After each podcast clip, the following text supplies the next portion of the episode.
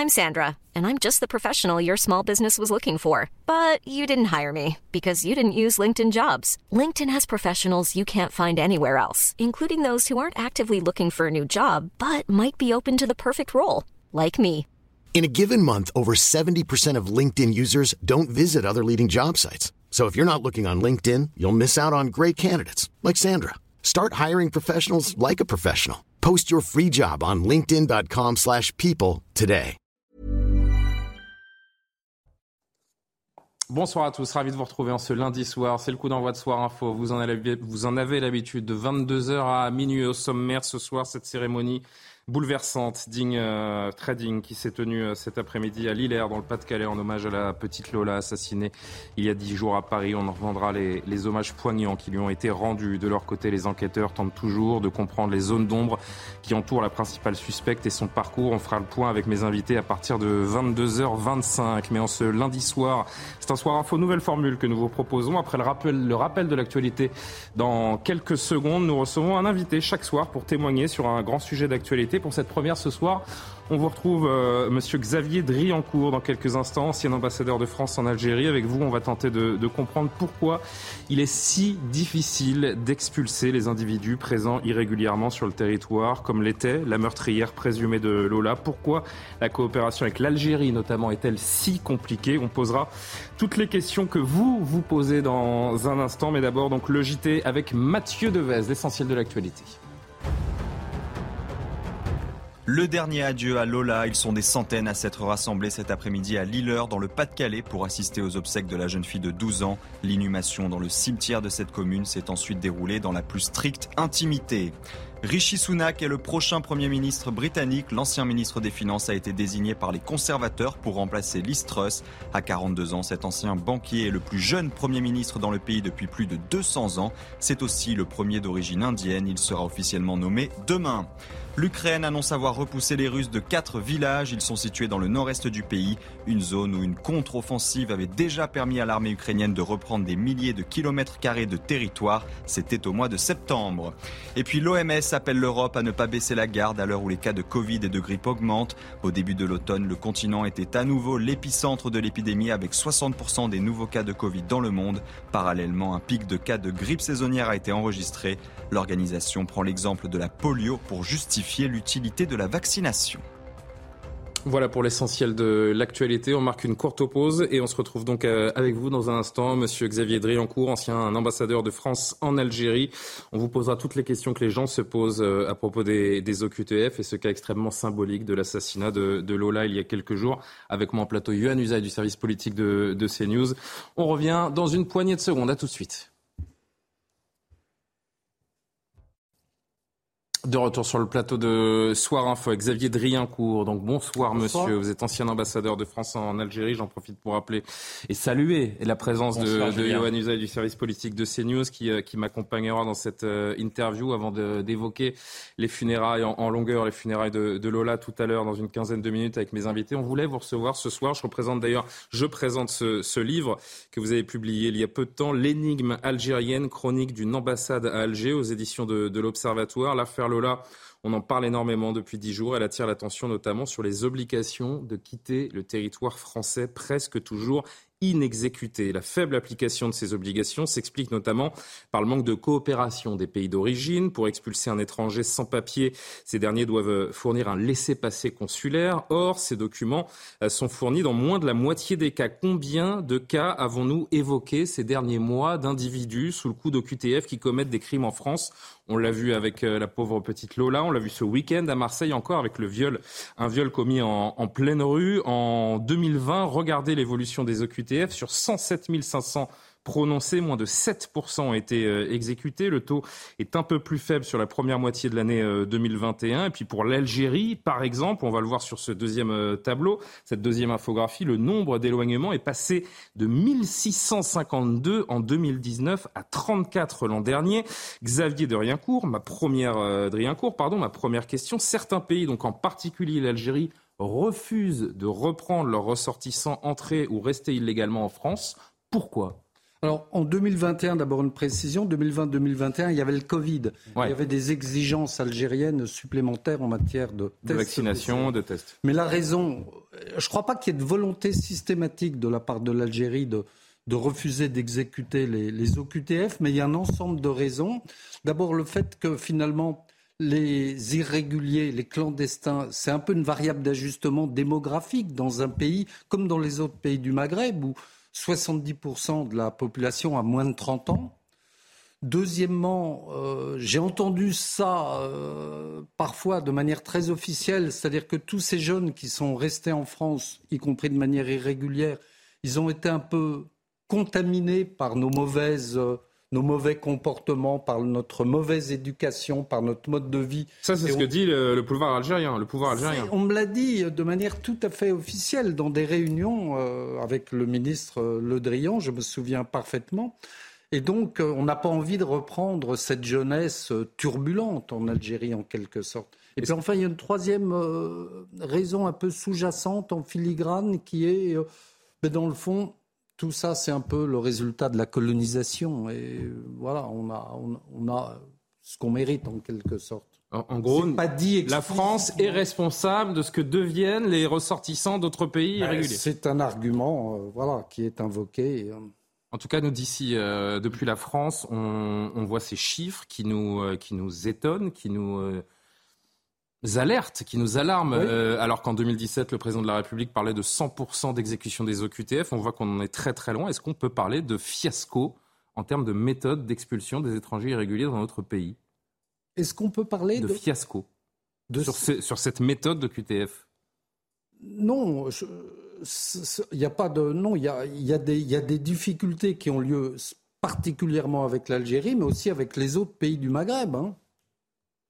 Vous avez dit quelque chose d'intéressant dans votre première réponse. Vous dites l'Algérie se sert des OQTF comme d'un ajustement démographique. Alors pour utiliser un langage qui ne soit pas un langage diplomatique, est-ce que ça signifie que les Algériens nous envoient leurs jeunes ressortissants problématiques pour s'en débarrasser en clair Écoutez, l'Irlande a fait la même chose dans les années 1848, a expédié 40 euh, millions d'Irlandais aux États-Unis. C'est une variable d'ajustement démographique l'Algérie, le Maroc fait la même chose, c'est-à-dire une partie de la jeunesse qui est sans emploi, sans logement, sans travail, et il faut le dire, sans grande perspective, ben voilà, euh, ils sont non, ils ne sont pas envoyés en, Europe, mais enfin, on ne souhaite pas particulièrement les voir revenir. Alors c'est assez inaudible de notre point de vue euh, de se faire entendre dire que euh, notre société mène ces gens-là vers cette fameuse euh, dérive. C'est absolument inaudible pour les, pour les Français qui vivent ces faits divers qui deviennent des sociétés qui s'enchaînent les uns après les autres. Alors il y a deux questions que je vais vous poser. D'abord, il y a ces fameux accords de 1968 qui sont toujours mis sur le, le, tapis quand on parle des, des difficultés à faire respecter les OQTF en Algérie. Euh, que disent-ils précisément ces accords et faut-il les revoir? Et par ailleurs, quels sont les moyens de pression de l'État français pour faire exécuter ces OQTF vis-à-vis d'un pays que vous connaissez parfaitement, donc pour en avoir été l'ambassadeur à deux reprises d'ailleurs, l'Algérie? Alors, il y a toute une gamme.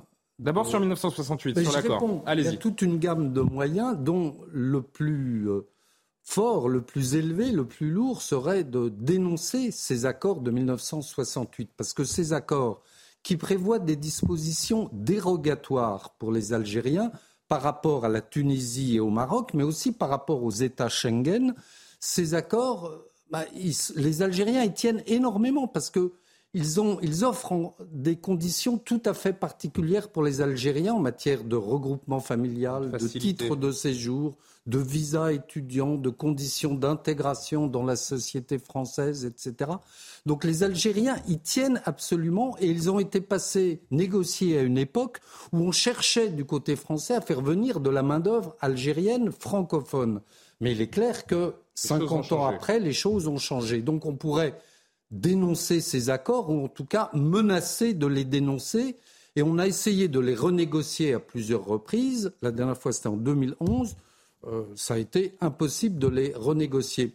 Et puis la, la, la solution, le moyen de pression le plus immédiat, ce serait, euh, écoutez, il y a 15 jours à Alger, les deux premiers ministres algériens ont publié un communiqué conjoint dans lequel ils annoncent, ils se félicitent de l'ouverture de deux nouveaux consulats algériens en France.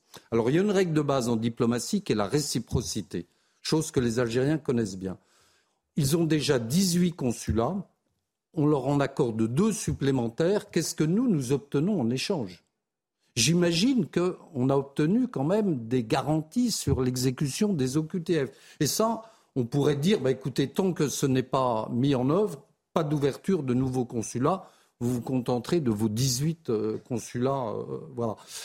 Euh, si demain Emmanuel Macron dit je veux revoir les accords de 1968. Qu'est-ce que ça signifie dans les relations entre la France et l'Algérie? C'est-à-dire que c'est une vraie rupture diplomatique qui se, qui se passerait à ce moment-là ou ça permettrait d'ouvrir cette porte vers une meilleure euh, efficience de ces, euh, de ces expulsions? Il y aura une crise comme il y en a eu une l'année dernière lorsque le ministre de l'Intérieur a décidé de réduire de 50% le nombre de visas. Il y aura une crise inévitablement, mais parfois il faut une crise il faut pour passer par là. les dossiers. Et puis enfin, il y a d'autres euh, moyens qui sont un peu intermédiaires entre ces deux extrêmes. On peut revoir euh, l'accord que nous avons avec l'Algérie sur les passeports diplomatiques qui exonèrent les, officiels algériens qui sont nombreux à avoir un passeport diplomatique et les exonèrent de visas. On peut continuer à réduire le nombre de visas, mais pour ça, il faudra aussi veiller à ce que les consulats espagnols et italiens en Algérie ne distribue pas de visa, ne délivre pas de visa aux Algériens à qui nous-mêmes nous, avons refusé. Donc vous voyez que ce n'est pas simple. Euh, voilà, il y a toute une série de, il y a toute une gamme de mesures administratives que l'on peut prendre euh, à l'égard de l'Algérie. Oui, vous dites dénoncer les accords de 68, ce serait vécu très, très douloureusement par les Algériens. Euh, donc on comprend quand même que le fait de dénoncer ces accords, c'est une sorte d'arme euh, nucléaire, l'arme atomique. diplomatique en possession de la France. Si Emmanuel Macron n'a pas encore utilisé cette arme atomique diplomatique, c'est qu'il considère finalement que la situation n'est pas assez grave pour l'utiliser, pas assez grave dans notre pays, j'entends. J'imagine qu'avant d'utiliser l'arme atomique, il y a d'autres séries de mesures, la riposte graduée. Euh, qui pour l'instant n'ont pas vraiment montré leurs effets. J'imagine encore une fois qu'il y a eu des discussions à Alger il y a 15 jours, que les discussions entre les ministres de l'Intérieur et des Affaires étrangères se poursuivent et que si on, si on arrivait à rien, bon, on pourrait effectivement dénoncer ces accords. Et je pense que les Algériens le comprendraient parce qu'eux-mêmes savent que euh, ces accords, ils datent d'il y a 50 ans et il faut se mettre autour d'une table pour renégocier tout cela et mettre tout le dispositif à plat. L'Algérie est un grand pays que j'aime, mais qui n'en finit pas de ressasser son ressentiment à propos de la guerre d'Algérie. C'est Nicolas Sarkozy qui a dit ça ce week-end dans le JDD en réponse à une question sur la difficulté qu'éprouvent les autorités françaises à expulser donc les ressortissants, les ressortissants pardon, étrangers euh, irréguliers. Tout cela donne un sentiment de relation non seulement tendu d'État à État, de gouvernement à gouvernement, de citoyen à citoyen également. Vous l'avez ressenti ça pendant ces années en Algérie Des relations entre deux États, deux gouvernements, mais deux peuples, parce que nous sommes tellement imbriqués. Il y a à peu près 10% de la population française qui a un lien avec l'Algérie. 10%. C'est énorme. Qu'est-ce qu'il faudrait faire pour euh, vous m'avez évoqué, vous avez évoqué toutes ces, euh, euh, toute cet éventail de, de, mesures, de moyens de pression qui seraient à la disposition de l'État français. Mais qu'attend-on pour les mettre à exécution? Qu'attend-on pour se mettre face à face avec le pouvoir algérien et de mettre cette pression? C'est pas moi. Parce qu'il ne s'agit pas que de l'évoquer, j'entends bien, mais vous avez forcément une réflexion là-dessus. Je l'ai fait durant les presque. N'avez-vous jamais tenu tête au pouvoir algérien Durant les presque huit ans que j'ai passé à Alger, je l'ai fait. J'ai dit publiquement ce que je vous ai dit là, dans une conférence de presse, et je peux vous assurer que les Algériens ne me l'ont pas pardonné. Qu'est-ce qu'il faudrait pour pacifier les relations diplomatiques entre la France et l'Algérie aujourd'hui? Pour pacifier les relations, il faut. Euh, et que chacun y trouve son compte, finalement. Oui, bah, il faudra se mettre un jour autour de la table pour, encore une fois, remettre tout à plat. Il faut que le pouvoir algérien lui-même soit unanime sur l'orientation qu'il veut donner à sa politique vis-à-vis de la France, parce qu'il est clair qu'il y a des durs parce que pour l'instant, c'est une impasse. Donc pour l'instant, euh, le pouvoir algérien n'est pas prêt à, discuter avec nous euh, de ces questions-là. Un dernier mot, Xavier Driencourt. Euh, la famille de, de, Lola, disait Emmanuel Macron la semaine dernière, a avant tout besoin de respect et de l'affection de la nation. Est-ce qu'elle a aussi besoin, la, la famille de, de Lola, des excuses de l'État, selon vous? Non, ça c'est non, je ne crois pas qu'on puisse, euh, puisse dire cela. Je crois qu'elle a besoin aussi du respect de l'État et de la compréhension de l'État et de l'engagement du gouvernement à mettre tout en œuvre pour que cela ne se reproduise pas demain et donc à régler nos problèmes avec l'Algérie. Vous avez bien compris ce qui était euh, sous-jacent à ma question, le fait que la meurtrière présumée de Lola, sous le coup d'une QTF pour l'Algérie, n'aurait jamais dû être sur le territoire français. C'est l'exemple ce n'était qui nous donne à tous la chair de poule, monsieur. algérienne, c'était une Algérienne. Donc euh, voilà, qui était en situation irrégulière et on voit les limites de notre action euh, régalienne. Hein. Cette affaire doit être un tournant dans notre politique diplomatique vis-à-vis notamment de l'Algérie? Je le pense. Merci beaucoup, Xavier Driancourt, ancien ambassadeur de France en Algérie, d'avoir été notre, euh, notre invité. Yohann Usaï, vous restez avec moi On marque une pause, on se retrouve avec euh, d'autres invités pour évoquer, évoquer l'actualité. On reviendra évidemment sur ces, cet hommage et ces réactions euh, particulièrement fortes aujourd'hui pour les, les funérailles de la petite Lola. A tout de suite. Mais vous voyez, avoir accordé deux nouveaux consulats supplémentaires de retour sur le plateau de Soir Info. Merci de nous rejoindre jusqu'à minuit avec mes invités, toujours en présence de Yohann Usaï du service politique de CNews. J'accueille pour la première fois sur ce plateau Sébastien Codesso. Bonsoir à vous, très heureux de, vous retrouver. Vous êtes avocat euh, pénaliste. De l'autre côté de la table, Alexandre Devecchio, rédacteur en chef au Figaro, Jean-Sébastien Ferjou, directeur de l'Atlantico, on ne vous présente plus. On attend Tatiana Renard-Barzac qui nous fait une Jean-Sébastien Ferjou ce soir. C'est-à-dire qu'elle est, euh, bloquée sur le périph' quelque part et puis elle va bientôt, euh, elle va bientôt nous rejoindre. Je vais reprendre mon, sérieux pour ce premier sujet puisqu'on évoque évidemment ces euh, très tristes funérailles, ces centaines de personnes proches, élus ou anonymes qui se sont rassemblées aujourd'hui donc pour les obsèques de Lola, 12 ans, dont le meurtre sauvage a bouleversé le pays. La messe a démarré aux alentours de 14h30 dans la collégiale de cette petite ville du, Pas-de-Calais, à Lillers, donc proche de Béthune, où la famille de la fillette a ses racines. Retour sur cet après-midi particulièrement émouvante avec Kinson. Le cercueil orné d'un bouquet de fleurs blanches est porté à l'intérieur de l'église. Il est suivi par les parents, les frères et les proches de Lola.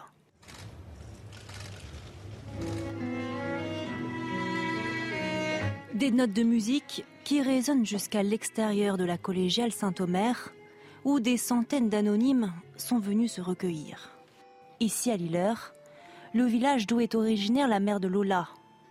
La cérémonie est sonorisée pour permettre à tous ceux qui le souhaitent de rendre un dernier hommage à la petite fille.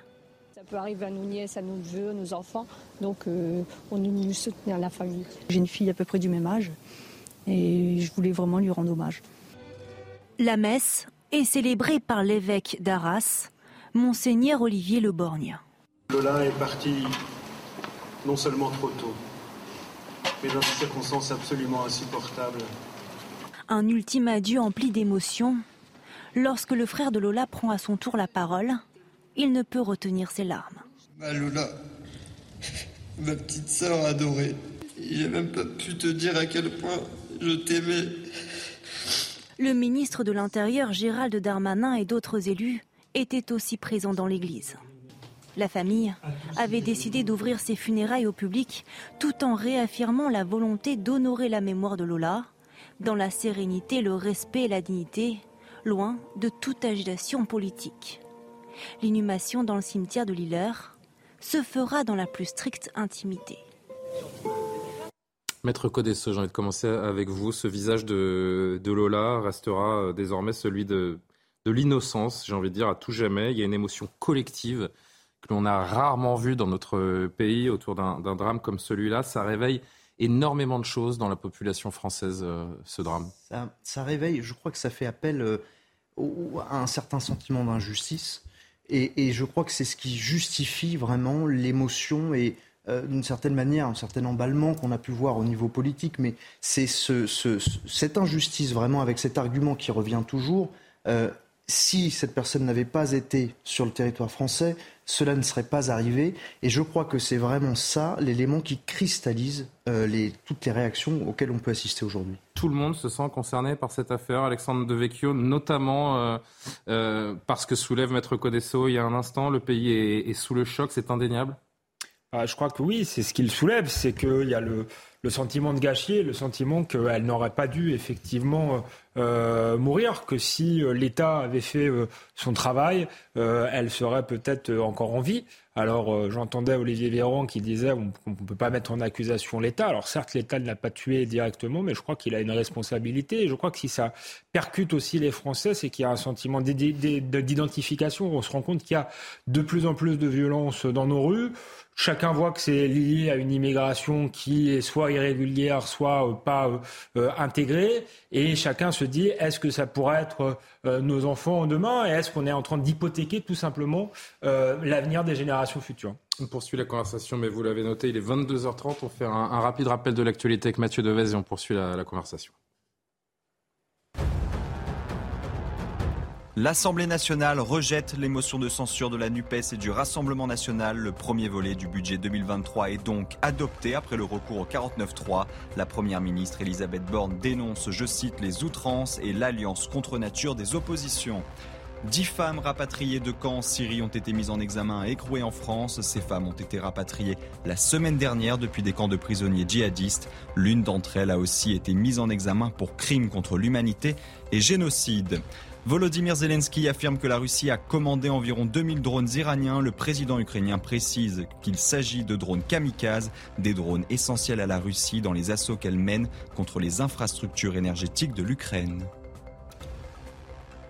Maître, je reviens vers vous un instant avant de poursuivre le tour de table parce que je me dis, c'est plutôt paradoxalement plutôt sain qu'il y ait ce, ce, choc, cette sidération dans la population parce que euh, vous parliez d'injustice. Je trouve que ça met une, pression qui oblige la justice également. Ces, images, ces témoignages et cette sidération nationale depuis une dizaine de jours. Alors, l'avocat vous répondra que la justice ne devrait avoir à subir aucune pression. On l'entend évidemment, mais. Pour fonctionner. Mais euh, en fait, je, note, j'ai l'impression qu'on est tous en train de faire une, une espèce d'erreur collective en se focalisant sur un point la réaction à l'événement est saine, elle est logique, elle est normale. Mais on est tous en train d'identifier l'OQTF comme étant l'élément en cause euh, dans cette affaire. Je crois que c'est une, je crois que c'est une erreur que l'on commet collectivement, puisqu'on ne se concentre que sur euh, finalement un, un, dispositif en aval, et je crois qu'on ferait mieux de concentrer notre attention sur ce qui peut être fait en amont. L'OQTF, c'est un, dispositif qui, dans l'absolu, fonctionne. Il y en a des dizaines de milliers qui sont prises euh, chaque, chaque, mois, chaque année. Euh, c'est l'exécution de l'OQTF qui pose problème. Mais l'exécution de l'OQTF, quand on veut la rendre contraignante, qu'est-ce qui se passe? On doit euh, obtenir, on en a beaucoup parlé, le fameux laissez-passer consulaire. Et donc automatiquement, on sort du droit, on sort de la justice, on commence à toucher à des domaines qui qui sont dans le diplomatique, dans le régalien, qui sont On en parlait il y a un instant avec l'ancien ambassadeur. Ouais. Voilà, entre deux États souverains. Et c'est ce qui fait, à mon sens, que l'OQTF a un pouvoir euh, qui, qui, doit être relativisé. Et c'est ce qui fait qu'on devrait peut-être plutôt se concentrer sur ce qui peut être fait en amont. Moi, je pose une question.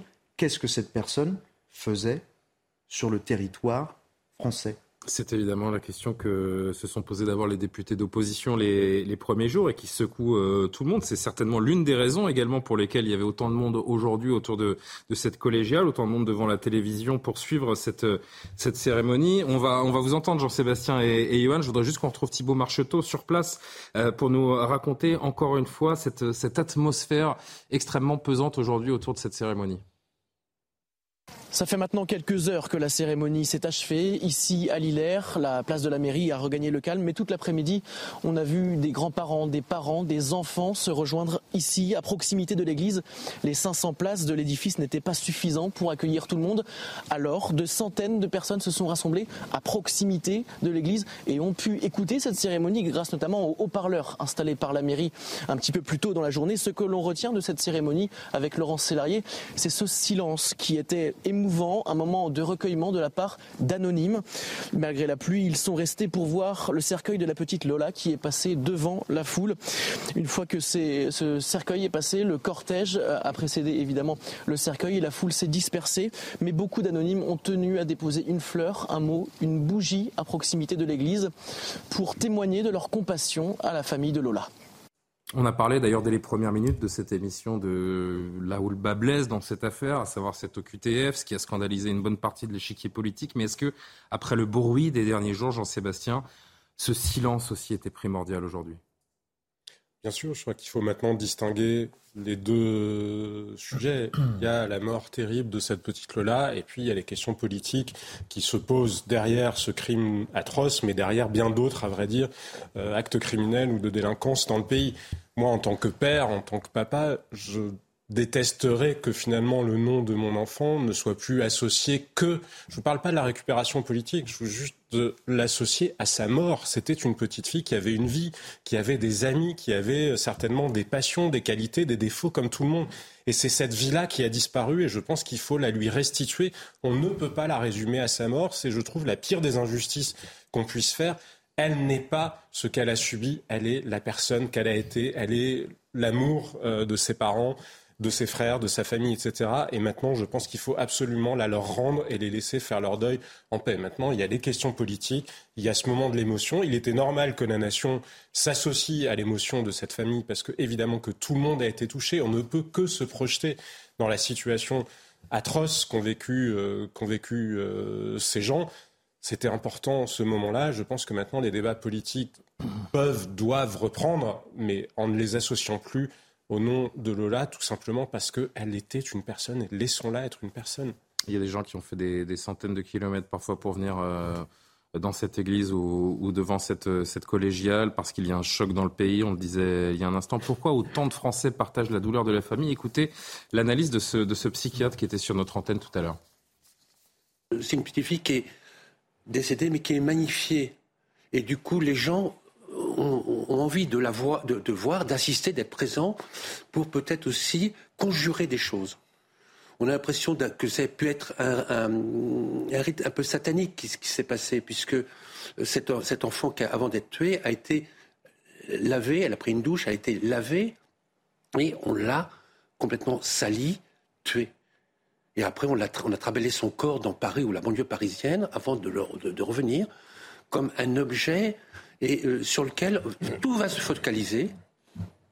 Et du coup, l'auteur de ce crime devient, euh, je dirais, euh, l'objet absolument néfaste, effrayant, qui va cristalliser chez les gens quelque chose qui fait qu'ils ont envie de venir quasiment sur place pour pouvoir éventuellement comprendre, essayer du moins, et puis soulager quelque chose de leur conscience. C'est bien sûr d'abord un moment terrible pour la famille, euh, Johan, mais ce traumatisme se transfère à toute la société. C'est ce qu'explique ce, psychiatre et qu'on essaie de comprendre ensemble.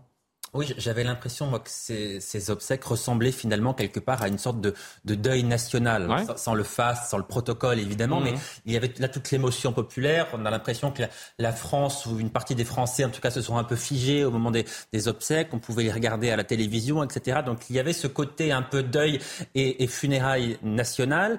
Et vous avez dit tout à l'heure quelque chose d'intéressant. Vous avez dit cette émotion, heureusement qu'on ne vit pas une telle émotion euh, régulièrement, c'est quelque chose de rare quand même. Euh, vous avez dit ça oblige la justice. Moi, je mm. crois en réalité qu'avant d'obliger la, justice, ça oblige les politiques, parce que c'est le politique qui a les décisions, c'est lui qui peut modifier la loi, qui peut l'adapter quand il y a un problème. Or, on se dit que s'il n'y a pas de changement après un tel traumatisme national, on ne voit pas bien à quel moment ce changement risque d'intervenir. Parce que je sais qu'Alexandre ne sera pas d'accord avec moi sur ce point, mais en l'occurrence, euh, les juges ne font a priori qu'appliquer la loi votée par les politiques. Donc ceux qui ont le pouvoir de faire changer les choses, ce sont ceux qui sont aux responsabilités aujourd'hui, à savoir le gouvernement et la majorité relative à l'Assemblée nationale. Alexandre, une réponse? Non, pas de réponse. Moi, je suis effectivement, je pense que de toute manière, la, volonté politique est primordiale et euh, s'il appartient aux politiques de reprendre le pouvoir euh, sur les juges. Maintenant, moi, je pense que les juges euh, ne se contentent plus d'être la bouche de la loi et que c'est un problème, un problème pour l'ordre public, visiblement, puisqu'on a parfois l'impression qu'ils s'identifient davantage aux bourreaux qu'aux victimes, pour une partie des juges, hein, bien sûr, pas pour tous, et un problème d'ordre démocratique, puisqu'effectivement, il appartient aux politiques et aux législateurs de faire la loi, et les juges, théoriquement, doivent l'appliquer, non pas à faire des jurisprudences et des interprétations politiques. Donc ça, reste le nœud du problème, et il appartient aux politiques d'avoir du, courage, de ne pas se laisser marcher dessus par les, les juges et de reprendre le pouvoir, quitte à faire des référendums pour, voilà, pour faire passer la loi et pour faire que la, la, loi prime sur l'interprétation juridique. On va revenir sur le fond de l'affaire, qu'il soit politique et, judiciaire, le temps de l'enquête euh, Je voudrais que vous entendiez, euh, qu'on entende ensemble deux séquences les plus fortes, les plus émouvantes de, cette, euh, de cet après-midi. D'abord, l'hommage de l'un des deux frères de, de Lola, Thibault, qui prenait la parole au début de la cérémonie. Ma Lola, ma petite sœur adorée, j'espère que tu m'entends de là-haut. Malheureusement, tu es parti beaucoup trop tôt. J'ai même pas pu te dire à quel point je t'aimais. J'espère que j'ai été assez présent pour toi dans ta vie, même si j'ai l'impression qu'on n'a rien pu faire ensemble, tellement que c'est passé vite. Tu vas me manquer. Enfin, tu vas nous manquer. Et sache que tu resteras toujours dans mon cœur. Je t'aime, ma petite sœur. Voilà, et puis on va entendre également celle qui a pris la, parole en, tout premier, c'est la, tante de, de, Lola qui elle aussi euh, était particulièrement émue, on peut le comprendre. Notre petite Lola. Aujourd'hui, rien n'arrête nos larmes. Quand il y a encore peu, nous te regardions rire, sourire, chanter, danser, sans te soucier de quoi que ce soit. Ton départ aujourd'hui nous dévaste et nous anéantit. Notre chagrin est immense, sans nul doute, mais nous nous attacherons à honorer ta mémoire, ma petite princesse. Ne pense surtout pas qu'on t'oubliera de sitôt. Embrasse tonton Thierry, tes grands-parents. Pour nous, de notre côté, on prendra soin des uns et des autres. On t'aime, Malola. C'est terrible. Il n'y a évidemment pas de mots pour, euh, pour commenter. Il n'y a rien à dire d'ailleurs euh, autour de ces, de ces prises de parole. Maître, il va falloir que la justice passe maintenant. C'est primordial pour que la vérité soit faite sur cette affaire et pour que les, les parents de Lola euh, également, j'ai failli dire, puissent passer à autre chose. Ils ne passeront jamais à autre chose. Mais puissent euh, digérer d'une certaine manière. Vous dites, Jean-Sébastien? Retrouver un peu de paix. Retrouver un peu de paix. Voilà, merci de m'aider. Je crois qu'on a atteint euh, avec cette affaire un point de rupture après une succession d'affaires qui, étaient, qui impliquaient aussi des personnes euh, qui étaient en situation irrégulière. Je crois que celle-là est en fait l'épilogue atroce qui vient conclure sur tout ça. Et euh, on, a eu, euh, on a eu la tempête, parce que quand je dis un point de rupture, c'est le moment où, les gens n'en peuvent plus de cette succession de drames. Et euh, après cette tempête, on a ce jour de dignité et maintenant, il faut qu'on ait la sérénité de l'enquête et de la justice. Et c'est seulement dans cette sérénité que la justice pourra être rendue correctement. Donc, c'est ce que, c'est ce que nous devons maintenant faire, ne pas euh, faire de pression vis-à-vis des juges, ne pas faire de pression vis-à-vis de la justice en tant qu'institution, laisser l'enquête se dérouler correctement que toute la vérité soit faite euh, sur ces faits. Alors justement, alors qu'on accueille euh, Tatiana Renard-Barzac qui nous rejoint. Bonsoir chère Tatiana, journaliste euh, politique. Les enquêteurs tentent toujours de retracer le, le, parcours erratique de la principale suspecte qui est incarcérée, vous le savez, à la prison de Fresnes. Les derniers éléments avec Noémie Schulz du service police-justice. Parmi les zones d'ombre, la question du mobile, bien sûr. On sait qu'en garde à vue, la suspecte a évoqué un différend avec la mère de Lola, gardienne de la résidence. Elle aurait refusé de lui donner un passe vigique pour accéder donc à cet immeuble où habite la sœur de la suspecte. Les enquêteurs doivent s'assurer si cet échange a bien eu lieu. Des questions aussi sur l'enchaînement des faits. Comment la suspecte a-t-elle fait pour que Lola la suive jusque dans l'appartement de sa sœur? Que s'est-il passé au sous-sol aussi de cet immeuble où les policiers ont retrouvé du scotch, une arme blanche et des traces de sang. pourquoi la suspecte a-t-elle inscrit sur les pieds de Lola les chiffres 1 et 0 Et puis l'enquête va devoir déterminer si son discernement a pu être altéré au moment des faits. Ça, ce ne sont pas les policiers qui le diront, mais bien sûr des médecins, des psychiatres. comment cette femme de 24 ans a-t-elle pu faire preuve d'autant de sauvagerie sur cette fillette avant ensuite de retourner dans, la rue? Elle n'a pas cherché à, se cacher, à maquiller particulièrement son crime. Elle s'est promenée avec la malle dans laquelle se trouvait le, corps de Lola. Elle a interpellé des gens dans la rue, des témoins d'ailleurs qui ont euh, observé un, un, comportement en quelque sorte erratique. Euh, cette femme était-elle en pleine possession euh, de ses euh, moyens? A-t-elle euh, son jugement a-t-il pu être altéré ou aboli? Ce sont bien sûr des questions qui vont se poser. Les experts psychiatres, des expertises psychiatriques auront lieu pendant cette phase d'enquête, d'instruction. Mais pour le moment, ce qui est sûr, c'est que son état a été jugé compatible avec un maintien en détention puisqu'elle est incarcérée à la prison de Fresnes. Mais Jean-Sébastien Ferjou, on commence tout de même à entendre cette petite musique qui peut en accuser, en inquiéter euh, certains sur l'aspect psychologique de la meurtrière présumée. Quand on regarde ces vidéos publiées sur le, réseau euh, TikTok, où elle n'a pas du tout l'air d'être désocialisée, déséquilibrée, au sens où elle ne saurait pas ce qu'elle fait. C'est le visage de l'horreur, mais c'est pas du tout le visage auquel euh, on s'attendait. Et beaucoup espèrent que son état restera compatible avec un procès éventuel, évidemment. Oui, bien sûr. D'ailleurs, euh, la psychiatrie n'est pas là que pour éviter euh, les procès. Elle est là pour acter s'il y a ou non abolition du discernement. Mais il peut y avoir, même dans des cas de troubles psychiatriques, quand même la justice qui passe. Après, je ne crois pas qu'il faille s'arrêter à une image. Euh, je ne suis pas certain que le mal est un visage en particulier, ni qu'on puisse lire sur les traits de quelqu'un si oui ou non il est apte à être jugé ou s'il sait ce qu'il fait. ce qu'il fait dans la vie. Donc je pense que ces questions-là, il faut quand même faire confiance à la justice en l'état pour qu'elle puisse avancer de manière à peu près sereine. En revanche, moi, ce qui me frappe, c'est le reste des débats politiques. Là, l'enquête, de toute façon, voilà, cette femme a été arrêtée. C'est pas comme si on était face euh, à un fait, enfin, un meurtre. Mais il ne faudrait pas, il ne faudrait pas que la famille soit privée de procès. C'est ça que je veux dire. Bien sûr.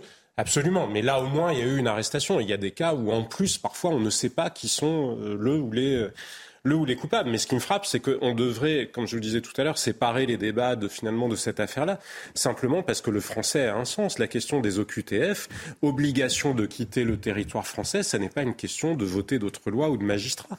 C'est l'État qui organise en quelque sorte sa propre impuissance, puisque les mots n'ont plus justement de sens, puisqu'on on prend des mesures dont on sait très bien qu'elles ne sont pas adaptées. C'est un problème politique fondamental. Et sur l'échange qu'avaient tout à l'heure euh, Johan Usaï et, Alexandre Devecchio, je crois qu'il y a un étage supplémentaire. Il y a l'étage du droit européen. Regardez, quand François Hollande a supprimé l'interdiction, enfin, quand pendant le quinquennat de François Hollande, on a supprimé le délit de séjour irrégulier sur le territoire français, c'était parce que c'était de l'adaptation de droit européen. Je ne sais pas si, au moment où les traités européens ont été signés, réellement, il y avait une, volonté populaire d'aller exactement là où aujourd'hui en est arrivée cette construction juridique européenne. Il ne s'agit pas en soi de remettre la hiérarchie des normes. On peut parfaitement vivre avec un droit européen. En revanche, probablement avec plus de contrôle démocratique sur ce droit européen, ou alors il faut savoir assumer les rapports de force. Mmh. sinon, je vous dis, les mots n'ont pas de sens. Il n'y a rien de pire en politique que des mots qui n'ont plus de sens, que d'afficher une volonté ferme. Obligation de quitter le territoire, ça veut dire quelque chose. Et finalement, que ces mots-là, on considère que ça ou autre chose, ça serait la même. et on va y revenir évidemment parce que c'est un, c'est un sujet primordial et, cet assassinat doit marquer un, un tournant. Tatiana Renard-Barzac qui vient de nous rejoindre. Je notais aujourd'hui 82% des actes violents sont commis par des hommes Là, c'est une femme. Évidemment, 92% des infractions à caractère sexuel sont commises par des hommes. Est-ce que ça ajoute à, l'incompréhension, à l'inexplicable de cette affaire et à la sidération nationale autour de, la mort de Lola? Évidemment, parce qu'en fait, euh, cet horrible crime, en fait, repousse toutes les limites de ce qui est acceptable et surtout euh, vraiment fait sauter des tabous. Premièrement, d'abord par la violence, et dans un moment où on est dans une société ultra violente. Souvenez-vous, quelques semaines auparavant, il y avait quand même ce, cette personne âgée, euh, ce retraité qui se faisait agresser dans le 19e aussi par euh, euh, un toxicomane. Il y avait cette nonagénaire qui s'est fait agresser à Cannes. Enfin, il y a eu des... On est dans une ultra-violence en ce moment qui fait que de toute façon... On reviendra tout à l'heure sur cette femme violée en pleine rue à Marseille par quelqu'un sous le coup d'une OQTF également. On y viendra tout à l'heure. Première chose. Deuxième chose, évidemment, il y a cette histoire d'identification. C'est-à-dire ça pourrait être, comme vous disiez, vous êtes papa, je suis maman, notre fille, notre petite fille, notre sœur. Enfin, il y a une vraie identification, une vraie empathie. Et puis troisièmement, vous le dites, vraiment, euh, que ce soit une femme, euh, qui fasse de telles horreurs, c'est vrai que c'est, pardon de le dire, mais c'est vrai qu'on fait sauter là un tabou. Une femme de 24 ans, c'est pas une femme, une jeune femme de 24 ans qui fait subir ça à une fille qui pourrait être sa sœur de 12 ans. Donc c'est vrai que là, on repousse en fait des choses tout à fait euh, folles. et puis, comme disait Jean-Sébastien, par ailleurs, ce profil derrière cette histoire absolument terrifiante et terrible, la possibilité peut-être d'une irresponsabilité pénale. Donc on revient à ce qu'on disait la semaine dernière sur ce même plateau. Je parlais de l'affaire de Sarah Halimi. Et donc le fait, si vous voulez, que cette... Peut-être que le premier signal, le fait qu'elle ne soit pas hospitalisée aujourd'hui, mais bien détenue à, à Fresnes, doit être un premier signal et encore une fois, j'ai du mal à choisir mes mots, mais encourageant pour la famille en vue d'un procès. On le verra, Julien, ça va prendre environ deux ans, euh, ce procès. Il y aura des expertises psychologiques. Souvenez-vous, dans l'affaire de Sarah Halimi, il y a eu un combat d'air entre les différents experts. Souvenez-vous aussi de l'émotion que cela a suscité, le nombre de Français qui sont descendus dans la rue pour justement euh, s'insurger contre le manque de procès. Et donc, on verra bien ce qui se passe. Cela dit, c'est vrai que quand on voit là les différents éléments qui sont mis bout à bout, il semble quand même qu'il y ait quelque part une préméditation. Et qui dit préméditation dit qu'il n'y a a priori pas d'abolition discernement. Mais je ne suis pas juge, je ne suis pas avocate, je suis journaliste politique. Mais tout ce que je veux vous dire, c'est que ce que je trouve terrifiant, c'est que si pour cette famille, il n'y a pas demain de procès, ah qu'il n'y a pas euh, d'explication, qu'il n'y a pas, mais même de, de, si vous voulez, je pense que la parole, elle est extrêmement importante. Euh, l'évêque d'Arras dit aujourd'hui, il n'y a plus de mots. Je ne suis pas d'accord avec ça. Je pense que justement, c'est en parlant, en mettant des mots sur ces mots, euh, et on le disait encore la semaine dernière, même dans les écoles, même en expliquant aux élèves, aux jeunes filles de 12 ans, ce qui s'est passé euh, et pourquoi ça ne doit pas se Il y a beaucoup de gamins qui sont traumatisés aujourd'hui par cette affaire Dans le 19e, il se trouve qu'il y a une cellule psychologique qui a été mise en place tout le week-end pour que les familles justement du 19e puissent venir parler, s'exprimer. Et je pense que c'est très important qu'il y ait des mots et que ça soit verbalisé, et surtout qu'il y ait un procès pour que la famille comprenne et fasse son deuil. Justement, Maître Codesso, pourquoi est-ce qu'il est primordial que le procès se tienne? Il est primordial que le procès se tienne afin d'établir les responsabilités de chacun dans ce qui s'est passé. Euh, c'est ça l'essence euh, d'un procès, hein, c'est d'établir la responsabilité. Au sens premier du terme, de répondre de ces actes. La responsabilité pénale mm. euh, dans, tout ce qu'elle a d'individuel, ce que chacun a fait, ce que chacun n'a pas fait euh, dans le cadre euh, de l'affaire. Et la ce serait la double peine pour la famille d'être privée de procès? Oui, ce serait la double peine, mais alors attention, parce qu'un procès, ça n'est pas non plus un, un exutoire sympathique comme on peut l'imaginer. Un procès, ça vous détruit. C'est horrible un procès d'assises, vous êtes confronté à des choses terribles, des images terribles, c'est cru. Vous avez euh, la parole de la défense. Quand vous êtes du point de vue de la partie civile, vous avez face à vous la parole de la défense qui s'exerce librement. Ça peut être très difficile à gérer pour une partie civile. Un procès, c'est, je l'ai déjà dit par le passé, c'est un spectacle horrible, vraiment à vivre pour euh, toutes les parties. Euh, on a là la question de l'irresponsabilité qui semble se poser. Alors vous avez parlé de peut-être une forme de préméditation. Je ne sais pas si on pourra aller chercher une préméditation. Par contre, je trouve qu'il y a dans la façon de procéder une certaine méthode, une certaine forme de méthode qui euh, rend quand même assez, à première vue évidemment, je ne connais pas le dossier, mais assez incompatible avec une abolition totale parce qu'il faut faire la différence entre l'abolition et l'altération euh, du discernement, les, conséquences ne sont pas les mêmes. L'abolition. Vous pouvez nous dire en quelques mots justement la différence? Très rapidement, l'abolition euh, totale, l'abolition du discernement, elle s'applique dans, le cas de troubles neuropsychiques extrêmement graves qui font que la personne en question n'a absolument euh, aucune conscience ni de son environnement ni des actes qu'elle commet de manière c'est ce qui avait été déterminé pour l'assassin de, Sarah Halimi. Tout à fait. Mais avec une, voilà, une bouffée délirante, mais avec cette circonstance particulière de. Exactement. Donc l'affaire est encore un peu particulière. Mais si hmm. ensuite on considère l'altération du discernement, l'altération, elle est passagère. Elle n'est pas permanente. C'est la grande différence. Et l'altération du discernement rend éligible à la sanction pénale. Euh, en l'occurrence, est-ce qu'on ne peut pas imaginer qu'on soit éventuellement, dans le pire des cas, dans une situation d'altération passagère du discernement, dès lors qu'il s'agit d'une personne qui a l'air relativement sociabilisée et qui, dans sa façon d'agir, est assez méthodique? Euh, toutes ces questions-là, on aura la réponse, évidemment, comme vous l'avez dit, avec des batailles d'experts et avec le temps. En fait, cette femme, elle doit être reconnue coupable, jugée, sanctionnée comme telle pour justement aussi ne pas ouvrir la porte à la vengeance. C'est l'intérêt du, procès aussi, aussi traumatisant soit-il. C'est important de rappeler aussi pourquoi c'est important qu'il y ait un procès, pour pas que la frustration grandisse, pour pas que l'esprit de vengeance soit euh, prenne, euh, prenne une place plus importante dans cette famille, notamment. C'est toute l'essence de la justice. Mmh. C'est-à-dire qu'on le, procès est mis en place pour éviter ce qu'on appelle la loi du talion et éviter qu'une société civilisée ne dégénère dans une forme de barbarie et de justice euh, individuelle. Euh, Parce que les explications, c'est une chose. J'ai évidemment aucune possibilité de me mettre à la place de la famille, tant ce, ce drame est inimaginable. Mais on peut imaginer que pour toutes les victimes, au-delà des explications, au-delà des recherches de vérité, ce qui les intéresse, c'est la sanction qu'il y aura au bout. C'est ça le plus important pour eux. Oui, alors euh, évidemment, il y a la sanction. Euh, très rapidement, je vais rappeler la, place d'une partie civile dans un procès pénal. ça va vous paraître très cynique et ça va certainement vous décevoir, mais la place d'une partie civile, euh, c'est d'être indemnisée pour le préjudice qu'elle a subi. Une constitution de partie civile dans le cadre d'une affaire pénale n'a pour objet que d'obtenir la juste indemnisation, la réparation, du préjudice qu'on a subi. Euh, une, partie civile, l'avocat d'une partie civile dans un procès ne plaide pas sur la peine. Il peut euh, développer sur ce qui peut caractériser l'infraction éventuellement, mais qui plaide sur la peine, c'est euh, l'avocat général, c'est le procureur de la République.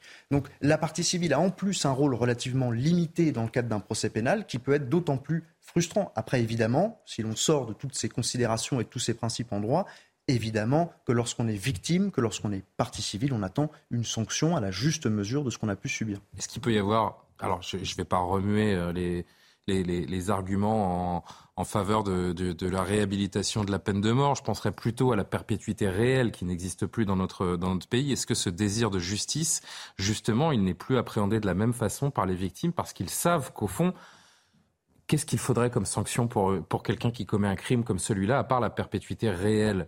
Bah, je vous répondrai euh, la perpétuité réelle. Euh, tout Sauf qu'elle n'existe pas dans notre pays. Elle, n'existe pas dans notre pays. Maintenant, alors à certaines nuances près, évidemment, une personne qui est condamnée à la perpétuité réelle, c'est très difficile pour sortir. Ça dépend d'un tribunal d'application des peines après un certain délai de 30 euh, années révolues. Enfin, c'est quand même très compliqué, après une condamnation comme celle-ci, de pouvoir sortir de prison tranquillement.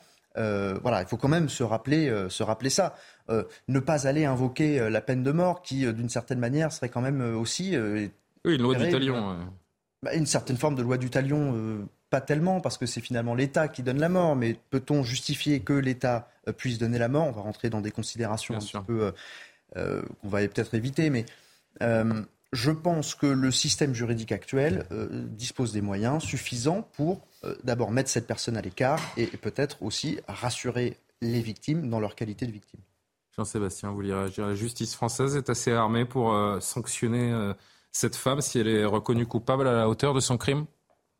Je crois qu'elle l'est sur des meurtres de ce type-là. Oui, les assises, euh, en général, sanctionnent quand même très lourdement.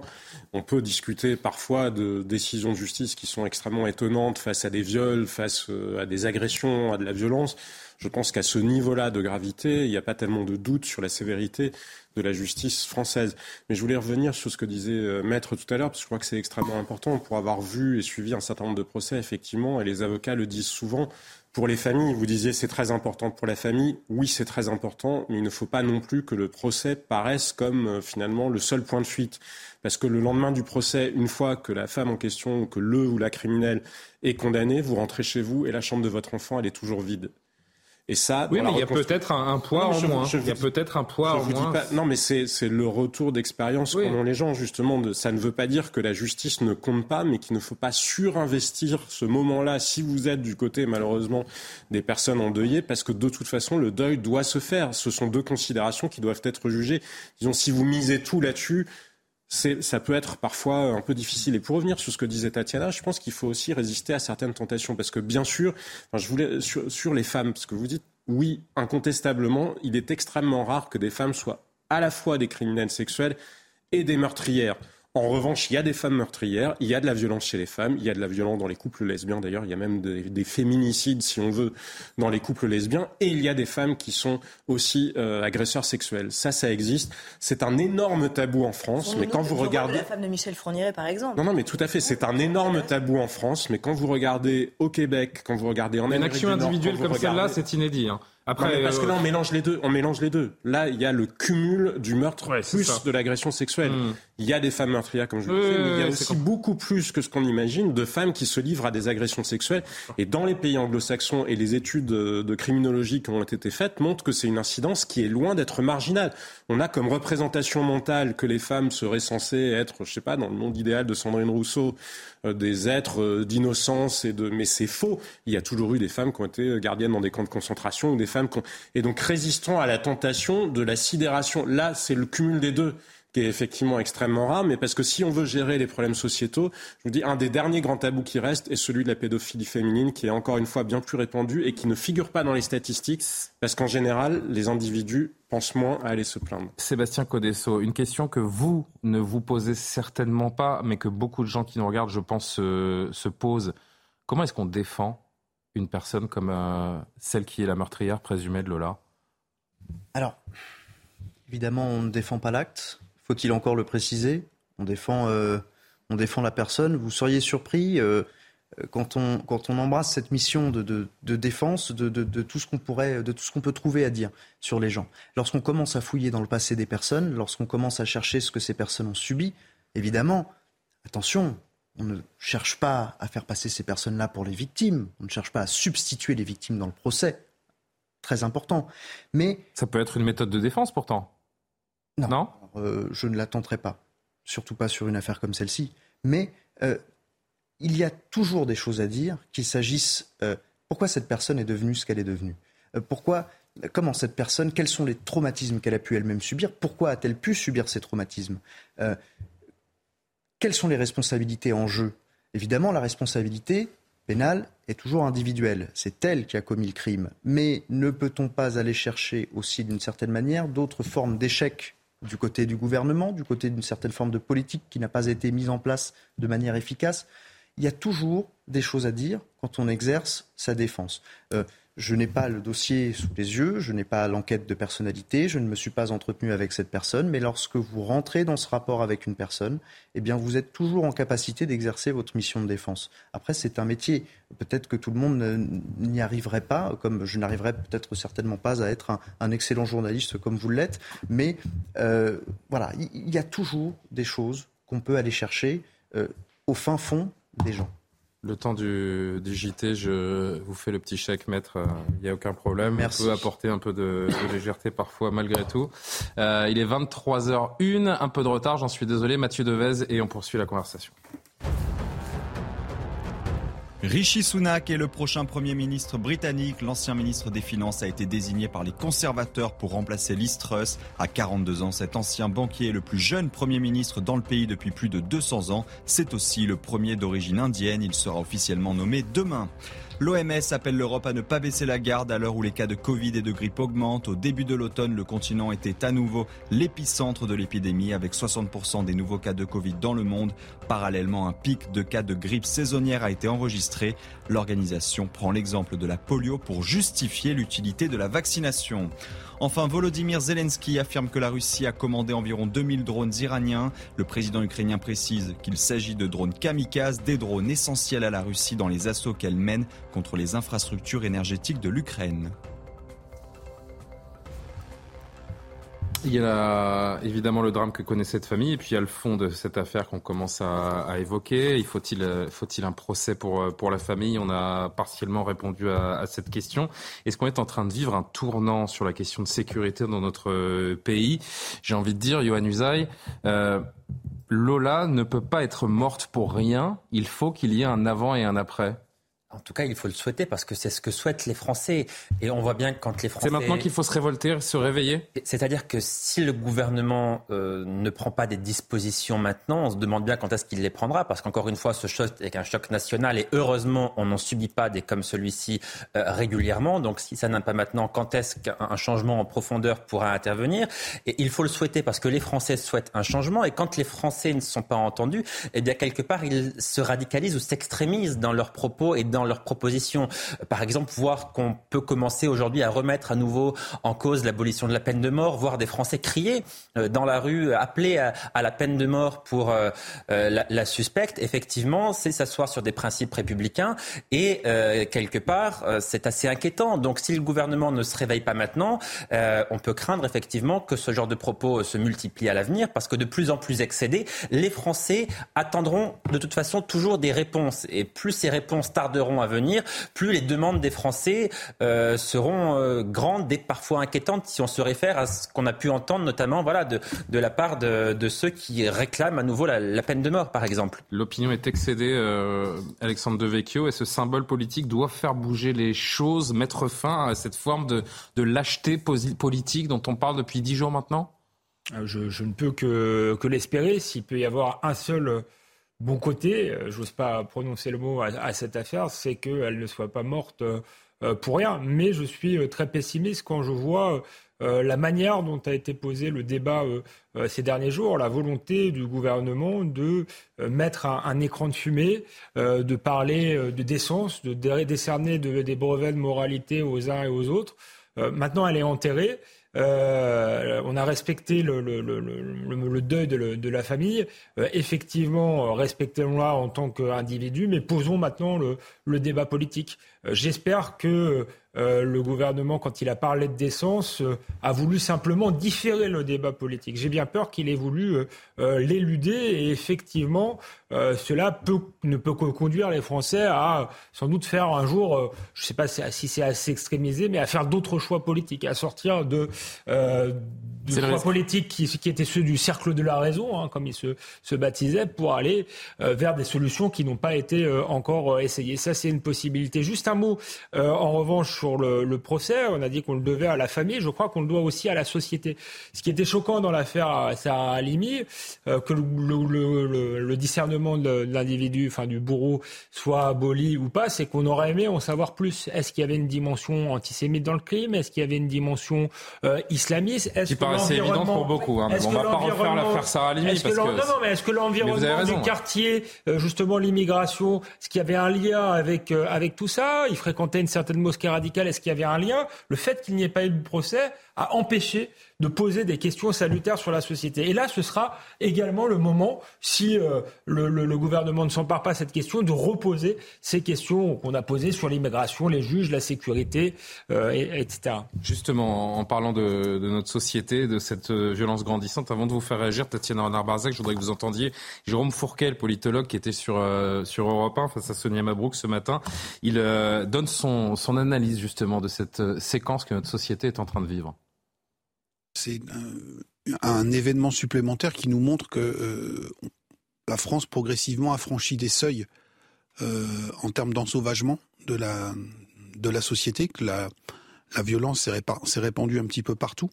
Et là, les circonstances tout à fait dramatiques, euh, l'âge de la victime, les circonstances dans lesquelles elle a été assassinée, le profil également de l'auteur présumé de ce, de ce meurtre, tout ça rajoute euh, bien évidemment à cette euh, à cette émotion euh, extrêmement vive.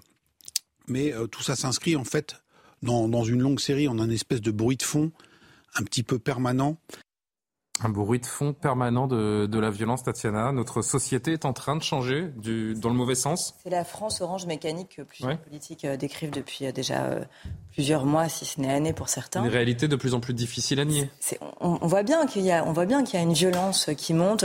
On voit bien d'ailleurs qu'elle a été exacerbée à la faveur du Covid. Et je pense qu'il y a un vrai problème de santé mentale hein, qu'on met vraiment sous le tapis. Mais on voit, et d'ailleurs pendant le Covid, on a vu dans la rue beaucoup, beaucoup de gens qui étaient en fait seuls et avaient des vrais problèmes mentaux. Euh, et donc, je pense qu'il y a un vrai problème psychiatrique aussi euh, à traiter et qui est souvent mis sous le tapis. Le vrai non-dit dans cette séquence, pardon Tatiana, mais le vrai non-dit, me semble-t-il, c'est la question de l'immigration non contrôlée. Alors, il est là, le, il est là le, le, tabou. Je, je, vais vous dire, Julien, je, pardon, mais je, trouve vraiment, et je vais là, je vais rester dans mon rôle ah. politique. Je ne sais pas ce que c'est. Je vais rester dans mon rôle politique. C'est, j'ai été très choquée euh, par comment les politiques se sont emparés et ont géré cette affaire. Je vais vous dire pourquoi. D'abord parce que je pense que le président de la République a vraiment eu un gros retard à l'allumage et qu'il n'a pas saisi l'émotion euh, qui a envahi le pays le jour où on a appris la façon dont était morte cette petite, cette jeune fille de 12 ans. Et je pense qu'il vraiment, il a réagi trop tardivement. Et je trouve que c'est extrêmement choquant la façon dont cette affaire a été instrumentalisée par tous les partis et notamment à droite. Et je pense que quand on parle de francocide... Parce que parler d'immigration, c'est de l'exploitation politique je finis, mon, je finis, mon, raisonnement. Quand on parle de francocide et qu'on considère que ce n'est pas un fait divers, euh, mais que en fait, c'était euh, une petite Gauloise, comme l'a dit Damien Rieu, qui travaille donc, pour euh, Éric Zemmour, le parti Reconquête, une petite Gauloise dont personne n'en a rien à faire, c'est ce qu'il a tweeté. quand on considère, d'ailleurs, pour certains, hein, chez les Républicains, comme par exemple Bruno Retailleau, qu'il faudrait, il y a une sorte de comme ça de surenchère faite entre Éric Ciotti et Bruno Retailleau, qui sont d'ailleurs en course pour la présidence du parti, qu'on considère qu'il faudrait rétablir la double peine ou bien euh, faire une sorte de délit euh, pour non-assistance à Français euh, tués par un étranger illégal sur les territoires. Ça vous paraît absurde? Je, je, pense, je pense, si vous voulez, que ce n'est ni le lieu ni le, moment. Quand on condamne l'État pour une action climatique, on ne peut pas le, condamner pour une action sécuritaire? Je pense qu'il y a un, temps pour tout. Il y a un temps pour le deuil et qu'il faut laisser passer ce temps pour le deuil. Et ensuite, il y a un temps pour le débat politique, mais que ce débat politique pourrait être, dans ces cas-là, fait comme une sorte d'union nationale. Alors c'est vrai que le bilan macronien pêche en la matière. Quand Emmanuel Macron, en 2019, euh, disait dans Valeurs Actuelles euh, qu'il voulait euh, qu'il y ait 100% des OQTF qui soient exécutés, euh, on voit bien que c'est de toute façon irréalisable, intenable et impossible. Vous avez fait une interview pour commencer cette émission. Une union nationale avec Éric Dupont-Moretti qui considère que l'insécurité est un sentiment. Non, mais c'est pas ça, pardon, Jean-Sébastien. Bah, je, pense, que quand on a des partis qui se, qui se mettent à racheter des Je ne parle pas du calendrier, de la manière dont les questions politiques ont été posées. Je parlais juste sur l'idée de l'union nationale. Il y a quand même des limites. Je pense que, si vous voulez, on part quand même là d'un fait divers, malheureusement, et c'est terrible. C'est un fait divers. que tous les Français sont capables de faire la différence entre les immigrés comme personnes et l'immigration. Ce sont deux réalités différentes. Et quand on met, les Français sont capables de faire la différence entre les étrangers en tant qu'individus et les défis que pose l'immigration et les défauts d'intégration dans le pays. entre immigration et délinquance est absolument nauséabond. C'est parce qu'il y a un déni. C'est parce qu'il était fait. C'est parce qu'il y a un déni.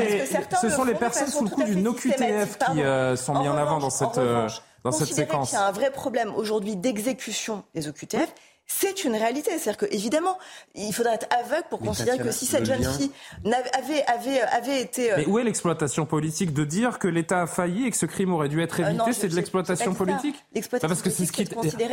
À, part, à part Reconquête, en effet, qui est, qui est, qui est pour beaucoup aller trop loin, euh, tous les députés de l'opposition ont mis en avant simplement le fait qu'une femme qui ne devait pas être dans ce, dans ce pays a mis fin au jour d'une gamine de 12 ans.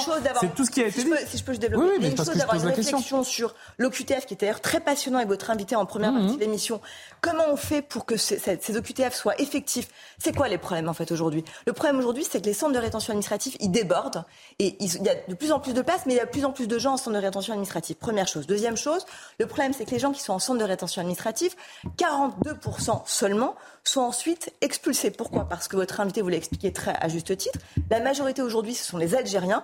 L'Algérie a un problème avec les laissés-passer consulaires et on n'arrive pas à leur imposer justement de reprendre leurs personnes qui commettent des délits ou qui sont en tout cas en situation irrégulière et qui posent un trouble à l'ordre public aujourd'hui en France. Troisièmement, il y a un problème aussi administratif, pardon, mais c'est la politique du chiffre a aussi ses limites. C'est-à-dire qu'il y a un problème aussi.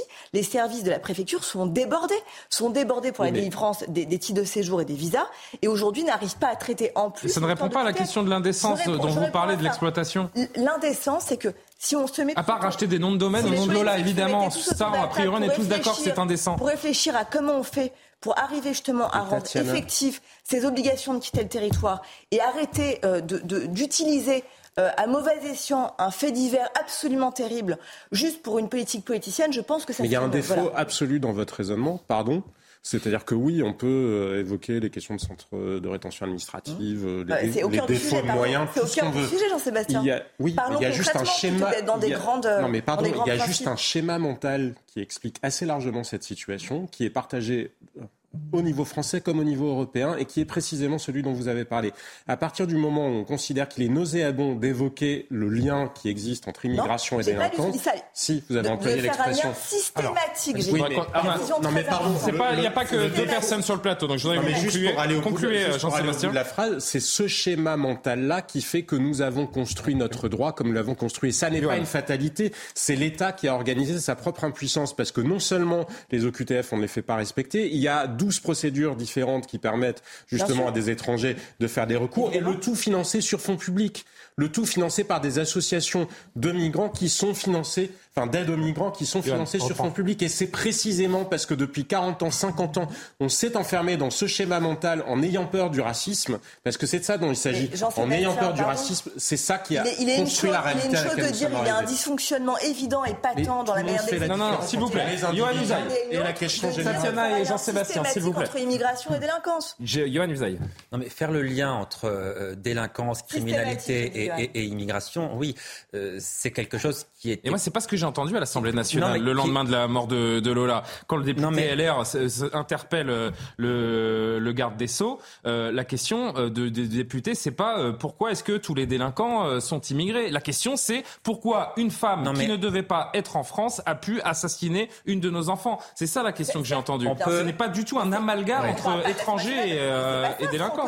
pardon, le terme Mais on parle de, deux choses différentes, Tatiana. Moi, je parle des députés de l'opposition et vous me parlez de quelqu'un qui n'est pas, qui n'est pas à l'Assemblée nationale, qui ne siège pas à l'Assemblée nationale. C'est pas le débat de l'Assemblée tout à l'heure, il me semble. Moi, je parle de ces des oppositions qui ont euh, qui ont posé des questions au gouvernement, qui n'ont pas voulu donner de, de réponse. Pardon, Johan. Non, mais on, peut faire le lien entre délinquance, criminalité et immigration sans faire d'amalgame. D'ailleurs, je vous rappelle que si c'était tabou de faire ce lien jusqu'à il y a peu de temps, oui, le ministre de l'Intérieur seul, seul le Front National, par exemple, faisait ce lien il y a encore quelques années.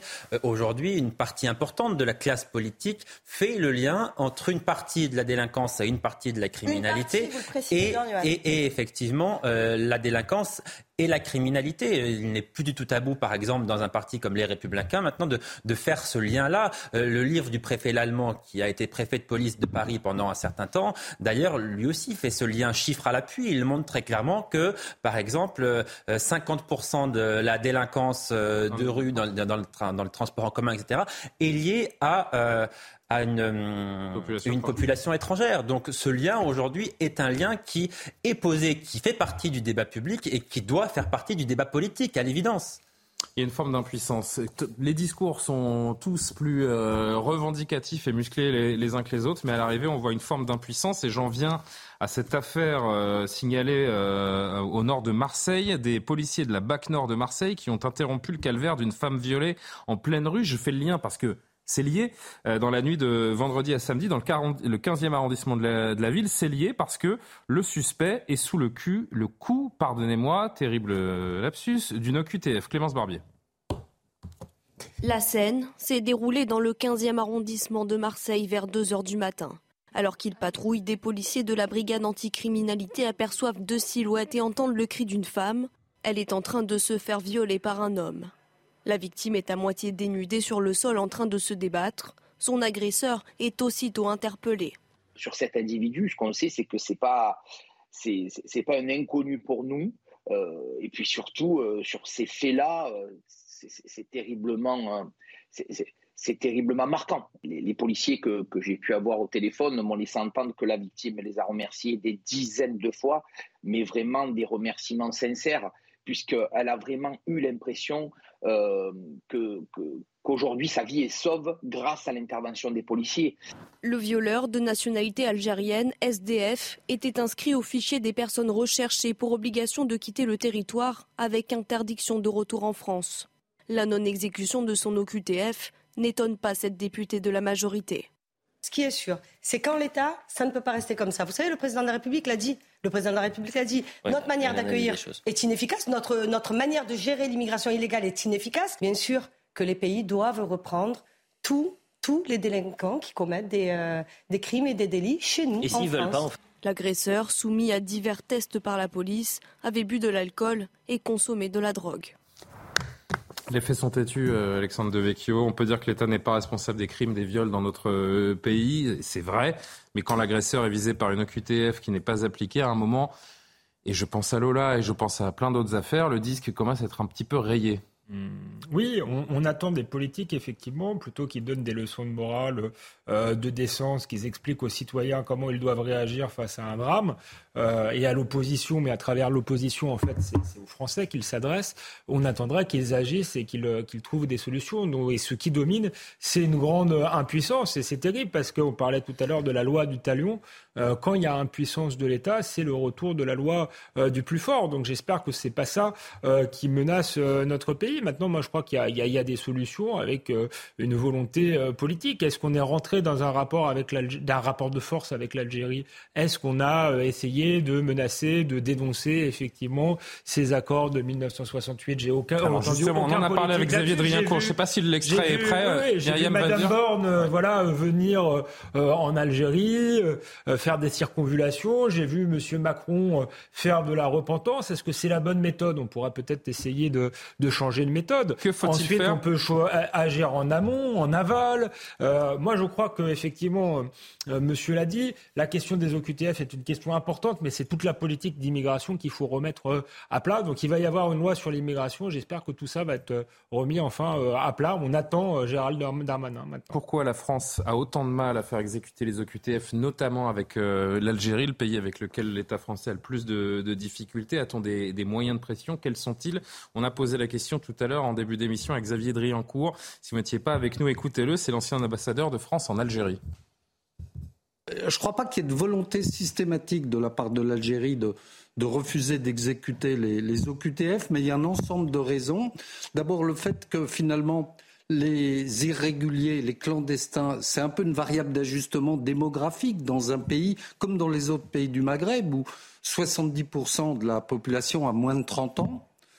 Deuxièmement, euh, j'ai entendu ça euh, parfois de manière très officielle, c'est-à-dire que tous ces jeunes qui sont restés en France, y compris de manière irrégulière, ils ont été un peu contaminés par nos mauvaises euh, nos mauvais comportements, par notre mauvaise éducation, par notre mode de vie. Ça, c'est ce que dit le, pouvoir algérien. Le pouvoir algérien. On me l'a dit de manière tout à fait officielle dans des réunions avec le ministre Le Drian, je me souviens parfaitement. Et donc, euh, on n'a pas envie de reprendre cette jeunesse euh, turbulente en Algérie, en quelque sorte. Et puis enfin, il y a une troisième euh, raison un peu sous-jacente, en filigrane, qui est, dans le fond, tout ça, c'est un peu le résultat de la colonisation. Et voilà, on a, ce qu'on mérite, en quelque sorte. On a l'impression que tous les arguments sont valables, maître Codesso, pour mettre des bâtons dans les roues de la France en, en termes de QTF. Euh, depuis l'Algérie. Sur plus de 7000 OQTF vers l'Algérie, seules quelques dizaines sont arrivées à destination l'année dernière. Ce système est un fiasco total. Rien de plus à dire. Nous sommes à un stade où ça devient en fait l'impunité. C'est ce que je vous disais tout à l'heure. La limite de l'OQTF, le système de l'OQTF en tant que tel est bien fait. Les OQTF sont prises. Mais elles ne peuvent pas être exécutées parce que la limite de l'OQTF, c'est les relations bilatérales entre deux États souverains. Voilà. Ce que je disais tout à l'heure, c'est plutôt qu'aller en aval, aller en amont. Je, réagis un petit peu au débat que vous avez eu là euh, à l'instant. Euh, on réagit à des formulations extravagantes d'un parti euh, ou au déni d'un autre ou à l'écran de fumée au milieu du gouvernement qui, est mis en place. Et tout ça, toutes ces réactions-là, nous détournent, nous empêchent de réfléchir clairement et correctement. Oui, l'immigration est, je parle de casuistique, liée à l'affaire, aux affaires en question, les deux affaires qui sont là, c'est indéniable. Ne peut-on pas, sans rentrer dans des logiques partisanes, être capable dans ce pays de débattre euh, convenablement d'un sujet, en l'occurrence l'immigration, euh, et d'en tirer des conséquences et d'avoir des arguments constructifs sans que l'on soit taxé d'un côté de raciste, de l'autre de euh, laxiste ou que sais-je objectivement. Mais le problème, c'est qu'on a un gouvernement qui nous dit n'importe quoi. Mais on, a... Euh, on a encore dimanche, hier, Olivier Véran, euh, et je parle sous le contrôle de, de Yohann Usaï, qui nous dit, donc le porte-parole du gouvernement, aucun pays autour de nous ne fait plus d'expulsions que la France. Mais qui entend encore ce genre d'argument quand le président de la République nous parlait de 100%, 100% C'est l'écran de fumée dont je vous parle. C'est l'écran de fumée dont je vous parle. Euh, je... Très courte anecdote personnelle. Mhm. Des Algériennes qui sont venues en France pour étudier passer le barreau avec moi, travailler, j'en ai connu, avec une culture exceptionnelle, avec une éducation extraordinaire. Je peux vous dire qu'elle n'avait rien à voir avec la personne en cause dans l'affaire Lola. Euh, pourquoi je vous dis ça? Parce que quand on prend le problème en amont et qu'on commence à se poser la question sur les critères de sélection à l'entrée sur le territoire français, peut-être qu'il faudrait renforcer ces critères, peut-être peut qu'il faudrait faire attention à qui l'on fait rentrer sur le territoire français, ou euh, cette fameuse Dabiabé, ou celui-ci qui a été euh, euh, surpris en, train de, violer une femme. C'est là-dessus qu'il faut peut-être réfléchir sans rentrer dans des logiques partisanes, et c'est peut-être comme ça qu'on pourra avancer. En mai dernier, un rapport du Sénat avait pointé euh, un droit des étrangers, je cite, absolument illisible et incompréhensible, notamment en matière d'expulsion. Il faut changer les choses. Il doit y avoir un, détonateur. Euh, à, l'évidence, les chiffres montrent qu'il y a quelque chose à changer parce que sinon on ne serait pas à 5 ou 10 d'exécution des OQTF, on serait à 90 ou 95 et là on se dirait effectivement que c'est un système qui fonctionne bien. Mais les chiffres sont parlants. Qui peut dire aujourd'hui qu'il n'y a rien à changer quand on voit les chiffres que vous avez présentés? Donc à l'évidence, il y a quelque chose à changer. Des relations diplomatiques peut-être avec certains pays, même si on a bien compris tout à l'heure avec l'ambassadeur, l'ancien ambassadeur de, de France en Algérie, que les choses n'étaient pas aussi simples que veulent bien le dire par exemple certains politiques comme Marine Le Pen qui dit si demain j'arrive au pouvoir. ils ont bon dos aussi les pays d'accueil parce qu'il y a aussi le bien, français qui favorise les recours. C'est précisément ce que, euh, c'est précisément ce que j'allais vous dire. J'allais vous dire, il y a cette dame euh, d'Abiabé qui a reçu une OQTF mais qui euh, pouvait être dans la nature sans et là il n'y avait pas la question de l'Algérie ou pas l'Algérie, c'était juste la France. Mais, pardon, il peut y avoir plusieurs problèmes. Il n'y a pas qu'une seule cause à ce mal que nous connaissons dans le pays. Le principal, me semble-t-il, c'est quand même les relations que nous avons avec certains pays qui refusent de les reprendre.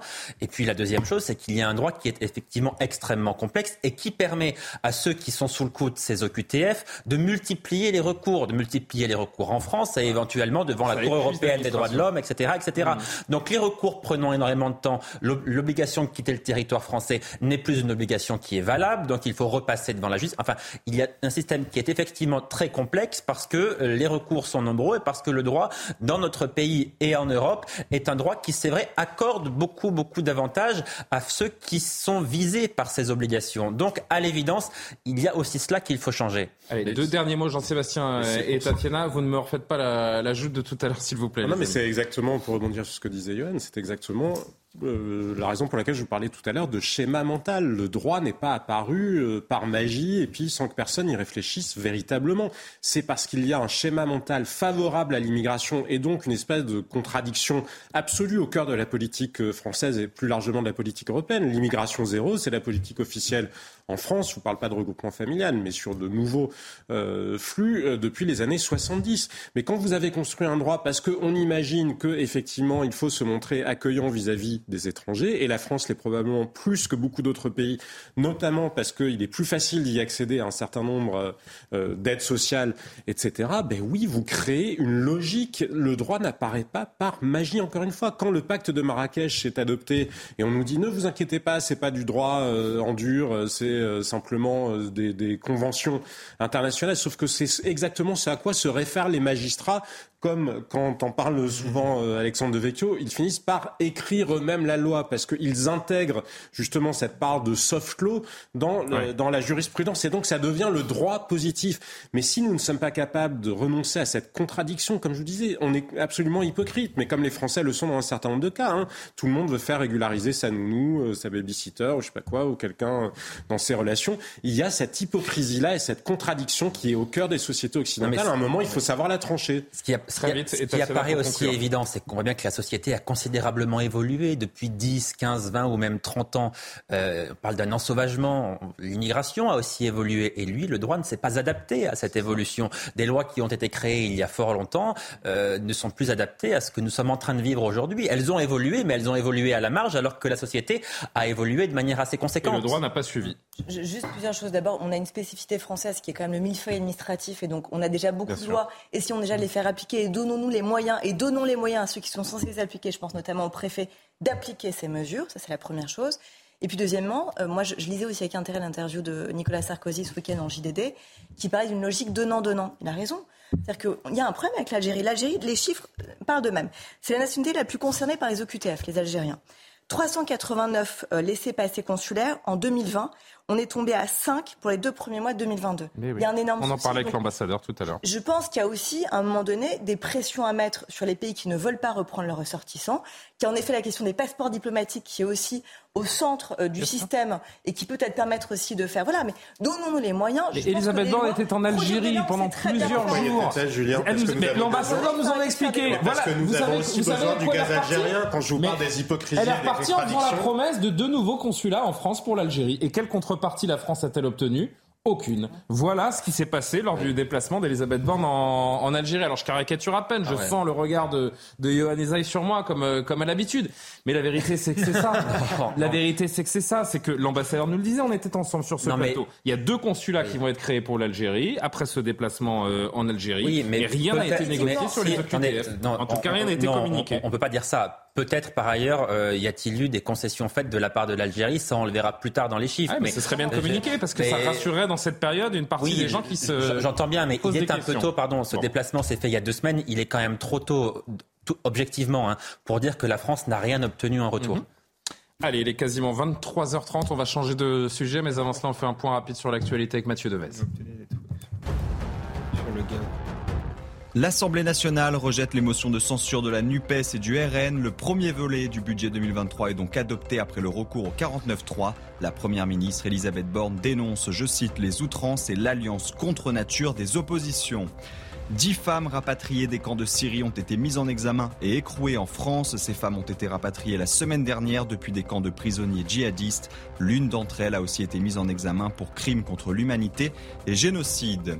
Enfin, une première mine de lithium va être exploitée en France. Le groupe français Imeris a annoncé le lancement d'un projet d'exploitation dans le Massif central d'ici 2027. Le lithium permet notamment de fabriquer des batteries pour stocker l'électricité. Allez, tout autre sujet avant de refermer ce, premier soir info de la semaine. Sans surprise, les différentes motions de censure déposées par la NUPES et par le RN ont été rejetées aujourd'hui par l'Assemblée nationale. Motions de censure qui font suite à l'utilisation par le gouvernement la semaine dernière du fameux 49.3 pour faire voter le budget 2023. Il y a eu une surprise en revanche, cher Yohann Usaï, je me tourne vers vous pour commencer. C'est même euh, un coup de théâtre. Alors vous allez me dire si je vais trop loin, mais le RN donc a voté la motion déposée par la NUPES. Marine Le Pen avait pourtant dit euh, il y a quelques jours que les députés du Rassemblement national ne voteraient pas main dans la main avec l'extrême gauche. Tout le contraire s'est passé. Alors écoutons d'abord la déclaration de Marine Le Pen et vous allez m'expliquer pourquoi elle a changé d'avis. Une motion de censure ne relève pas pour nous d'un jeu politique ni même d'une sorte d'exercice imposé. Elle est pour nous, lorsque les circonstances l'exigent, l'expression solennelle et responsable d'une défiance républicaine et démocratique face à un pouvoir gravement défaillant.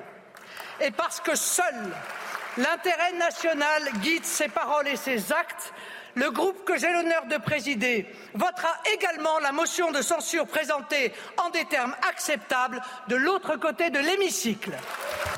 Pourquoi a-t-elle changé d'avis, Anusay Est-ce qu'on peut parler de coup politique Oui, elle a changé d'avis parce qu'elle a compris qu'elle pouvait en tirer un profit politique. Voilà, tout simplement. C'est ce qui s'appelle faire de la politique. Et Marine Le Pen, c'est vrai que c'est plutôt bien faire de la politique. Qu'est-ce qu'elle obtient en faisant ça? Elle piège la NUPES, c'est ça? Elle, piège avant tout, elle piège les républicains parce que si la motion de censure a elle été rejetée... d'abord la NUPES, quand non, même. Non, elle piège d'abord les républicains, ça c'est certain. Parce que si la motion de censure n'est pas adoptée ce soir et si le gouvernement est toujours en place, c'est parce que les républicains ont refusé de voter la motion de censure. Si gauche, regardez, vous êtes. Euh, oui, j'entends bien. Elle, elle, dit aussi cela, mais si elle a décidé de voter cette motion, c'est pour mettre les Républicains dans l'embarras, parce que si le Républicain, euh, si le gouvernement est toujours en place ce soir, c'est parce que les Républicains n'ont pas voulu le faire tomber. Première chose, donc elle va montrer aux Français que l'opposition c'est elle et que les, les Républicains sont dans une position très ambiguë et sont davantage ce soir en soutien au gouvernement que dans l'opposition. Elle piège la gauche et la Nupes aussi à l'évidence parce que certains à gauche, notamment au Parti socialiste, plus au PS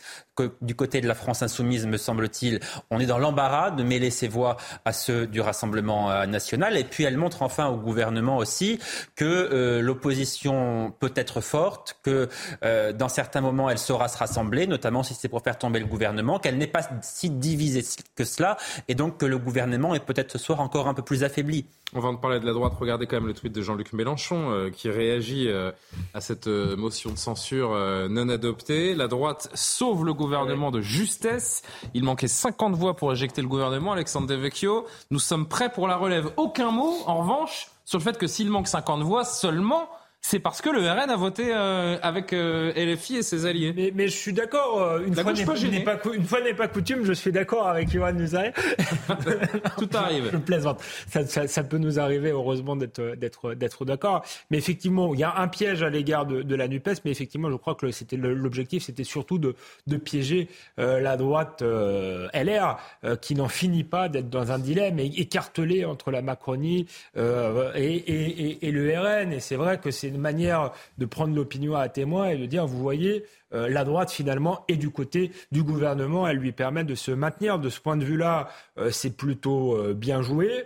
Alors il y a une contrepartie pour le, le, le, le Rassemblement national, c'est qu'elle avait fait un gros travail de normalisation et que là, en votant avec la NUPES, elle prête le flanc à ceux qui diront que les extrêmes oui, mais elle dit aussi, le RN, regardez, est capable de, de se renier, même d'une certaine façon, au nom de l'unité nationale, de nationale, de l'intérêt national. D'être le seul parti peut-être pas sectaire au nom de l'intérêt national. Et en plus, je pense que même le, euh, le, fait que certains diront, bah voyez, c'est quand même un parti extrémiste qui fait alliance avec la NUPES, je pense que ça lui fera pas de perdre des électeurs parce que justement, euh, elle a besoin de jouer quand même sur ses deux pieds, euh, Marine Le Pen. Un pied de, normalisation, de notabilisation. Il ne faut pas qu'elle perde totalement sa radicalité. Et donc là, en disant, moi, je suis capable de faire tomber le, gouvernement, quitte à m'allier avec la, NUPES, je pense que euh, ça lui permet de rester un parti un peu différent des autres et pas de totalement se, se normaliser ou se banaliser. Écoutez, regardez plutôt cet échange à distance entre Sébastien Chenu du, du RN et Benjamin le cas de la NUPES Europe Écologie Les Verts.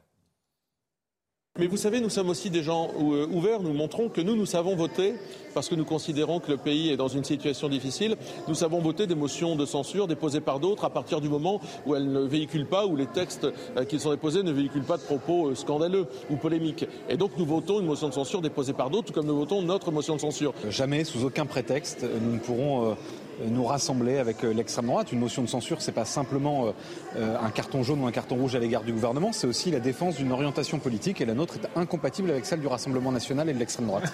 Tatiana Ardarbarzac, commentaire.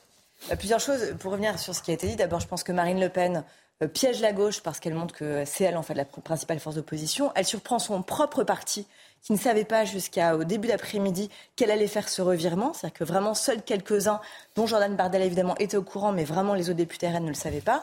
Elle montre qu'elle a du flair en politique quand même. Et, et enfin, euh, elle, elle montre surtout qu'elle n'a pas peur, elle, contrairement à tous les autres partis, d'une dissolution parce qu'elle sait que s'il y avait de nouvelles législatives, elle sortirait encore plus sûrement renforcée de ces élections, contrairement aux autres. Et enfin, dernière Qu'est-ce qui vous fait dire qu'elle sortirait plus renforcée que les autres? Parce que vous voyez, voyez bien, voyez bien aujourd'hui ce qui se passe dans la société française. Vous voyez bien qu'aujourd'hui, euh, toute l'actualité et tous les éléments sont rassemblés pour que Marine Le Pen soit en position de force. Vous voyez bien que les Républicains risquent d'être extrêmement affaiblis encore plus. C'est les survivants. Enfin, c'est vraiment, c'est vraiment une chance inouïe qu'ils ont eue lors des dernières législatives. C'est vrai d'avoir d'avoir eu ce score. Donc ils savent très bien que s'il y a de nouvelles élections, ils seront extrêmement perdants. Les Macroniens, ou plutôt la majorité euh, macroniste, c'est aussi qu'elle va avoir des difficultés quand vous voyez le climat social actuel et le climat même délétère euh, politiquement parlant. Vous voyez que ça va être compliqué. Et par ailleurs, vous voyez que la gauche, euh, l'alliance faite de briques et de brocs, risque de ne pas tenir le choc d'une nouvelle élection. Enfin, dernière chose, je pense qu'en coulisses, euh, quand vous allez un peu faire parler les uns les autres, vous vous rendez compte qu'en fait, la, motion de censure de la NUPES, il y a eu un conflit au sein même des différentes forces euh, de coalition de la NUPES pour savoir comment elle a rédigée cette motion de censure. Pourquoi? Certains, dont les écologistes, voulaient que ça soit assez dur euh, et d'autres voulaient que ça soit un peu, un peu plus souple, un peu plus rond pour que justement le RN éventuellement puisse se rallier à cette motion de censure. Résultat, qu'est-ce qu'il y a dans ce texte? Parce qu'il faut écouter les mots. Qu'est-ce que dit Marine Le Pen? Elle dit, en fait, c'était tout à fait raisonnable. Mais oui, c'était tout à fait raisonnable. Elle pouvait le voter sans se boucher le nez. Pourquoi? Parce que ce qui était mis en avant dans la motion de censure à NUPES, c'était quoi? C'était l'économie, la finance, les salaires et la juste répartition des richesses rien qui pourrait rebuter le RN. C'est ce sur quoi ils ont fait leur campagne électorale, justement sur le pouvoir d'achat notamment. Donc voilà, donc je pense que ce n'était pas très compliqué pour le RN d'aller voter cette motion de censure. Et ne venait pas renier sa propre ligne politique. Et pour elle, c'est un coup de force, oui, et c'est un vrai, un vrai pied nez. Marine Le Pen qui a taclé la droite dans un, un petit tweet qu'on va, qu'on va lire ensemble, Jean-Sébastien Ferjou. Euh, que nous dit Marine Le Pen Les motions de censure n'ont pas reçu de majorité pour être votées. Le gouvernement peut remercier, peut remercier LR qui n'ont pas pas euh, souhaité les voter. Ils n'ont même pas jugé bon d'en déposer une. Désormais, il n'y a plus aucun doute. Ils sont les alliés d'Emmanuel Macron. Pourquoi LR a voté contre la censure, selon vous? N'a pas voté. N'a pas voté, pardon. Plutôt. Mais pour la même raison que le Rassemblement national ou que la NUPS, je pense que même si peut-être le Rassemblement national est ceux qui risqueraient le moins une nouvelle dissolution, la réalité c'est que c'est le bal des tartuffes, c'est le bal des hypocrites. Marine Le Pen, pas plus que les autres, ne souhaite aujourd'hui qu'il y ait une dissolution maintenant. Ils sont bah, elle a sorti grandi apparemment, euh, tout de même. On n'est jamais sûr de ça. ça, hein. jamais sûr, mais elle est prête à prendre le risque et c'est. C'est tout à son honneur politique. C'est ce que je vous disais. Oui, enfin c'est tout à son honneur. Elle n'en a pas pris le risque. Si elle avait été certaine que les Républicains allaient voter cette motion de censure, aurait-elle voté aux côtés de la Nupes. Parce que moi, ce qui m'amuse beaucoup, c'est quand je vois Jean-Luc Mélenchon qui dit nous sommes prêts nous sommes prêts à prendre la Non, mais c'est intéressant. Est-ce qu'elle y serait allée Moi, je vous non, dis, serait pas allée. En l'état, tout le monde pense qu'elle n'y serait pas allée. Je crois que non. Et donc, quand Jean-Luc Mélenchon dit nous sommes prêts à prendre la relève, la réalité, c'est que ni Marine Le Pen, ni les Républicains, ni la NUPS ne sont prêts à construire une majorité alternative. Donc, je pense que c'était un joli coup politique, incontestablement, que Marine Le Pen, pour toutes les raisons que les uns et les autres ont exposées, mais ça n'est pas un grand coup politique, c'est un joli coup technique mais ça s'arrête là. Un coup politique, c'est le jour où il y en aura un de ces ou une de ces oppositions qui parviendra à convaincre les Français que son projet d'alternance ou d'alternative leur fait véritablement envie. En l'état, ça n'est pas le cas. Vous voyez bien qu'on est dans un pays où il y a une angoisse qui est en train de s'installer, une angoisse économique, une, angoisse climatique, une angoisse euh, géopolitique, une angoisse sécuritaire aucune de ces oppositions-là, en l'état, n'a convaincu les Français qu'elle ferait beaucoup mieux que le gouvernement. Regardez les enquêtes d'opinion. Quand vous posez la question qui ferait mieux, vous vous rendez compte que la réponse, c'est personne vraiment. Donc je veux bien que ce soit un joli coup technique, comme je vous le disais aujourd'hui, mais voilà, ça s'arrête là. Et je pense en plus que franchement, les histoires de 49-3, mais les Français, ça leur passe, mais... On est d'accord. Est-ce que ça signifie, euh, pour finir, euh, Johan, que LR, donc, bah, votera jamais de motion de censure, euh, ou alors que leur position peut évoluer euh, justement dans, dans l'avenir. Est-ce que dans les prochains mois, LR, la droite, pourrait être tentée de faire tomber le gouvernement? Oui, bien sûr. C'est pas parce qu'ils ne l'ont pas voté aujourd'hui qu'ils ne la voteront jamais, parce que des motions de censure, il y en aura d'autres, des 49 Pourquoi c'était pas le bon moment aujourd'hui? Parce que nous sommes six mois après les élections législatives et qu'il est beaucoup trop tôt. Euh, on peut imaginer que si un jour les LR votaient aussi, une, une, une motion de censure n'est pas forcément synonyme de dissolution on peut imaginer aussi que dans six mois, dans un an, Emmanuel Macron euh, soit contraint de changer de Premier ministre et qu'il appelle quelqu'un des Républicains pour aller à Matignon dans une forme de cohabitation qui, euh, qui permettrait de, ne pas dissoudre l'Assemblée nationale. Enfin, il y a beaucoup d'hypothèses et parmi celles-ci, effectivement, euh, l'hypothèse qu'un jour LR vote avec la France insoumise, la NUPES et, et le Rassemblement national est quelque chose qui n'est pas du tout exclu, qui est même peut-être probable quelque part, parce qu'on sait très bien qu'a priori, cette Assemblée ne tiendra pas cinq ans.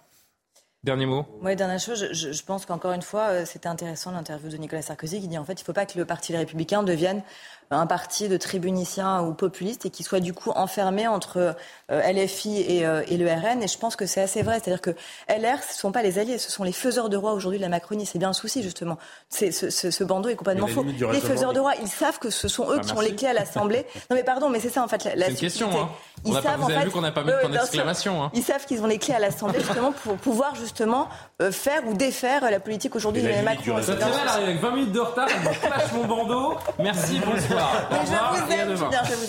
Mais bien sûr. D'un mot, la limite, moi, je trouve du raisonnement de Nicolas Sarkozy, c'est qu'on peut se poser la question, et c'est ce que disait euh, Johan Usain, un accord de gouvernement qui interviendrait avec, euh, avec euh, justement Renaissance, sauf que sur quel programme Renaissance n'a pas véritablement de programme, les LR ont encore moins de vision aujourd'hui, et que tout ça, ça se fait peut-être dans le cadre d'une campagne électorale avec un vrai travail en amont, mais encore une fois, quand vous ne le faites que dans le flou et pour des petits arrangements, je suis pas certain que vous en sortiez profondément grandi politiquement. C'est la fin de ce soir info. Merci à tous les cinq. Maître, c'était une première. Vous reviendrez? Ah, Avec euh, grand plaisir. C'était un plaisir. En plus, vous m'avez flatté, donc euh, Et vous... les arguments sont réunis pour que, pour que reveniez dans une première, dans une prochaine émission. Myriam Sama a préparé euh, ce soir info et je l'en remercie. À suivre l'heure des livres avec Anne Fulda et puis évidemment, comme chaque soir à la même heure, l'édition de la nuit, c'est Simon Guillain qui vous fera le panorama complet de l'actualité du jour. Passez une très belle soirée. Soir info revient donc demain. Bonne nuit.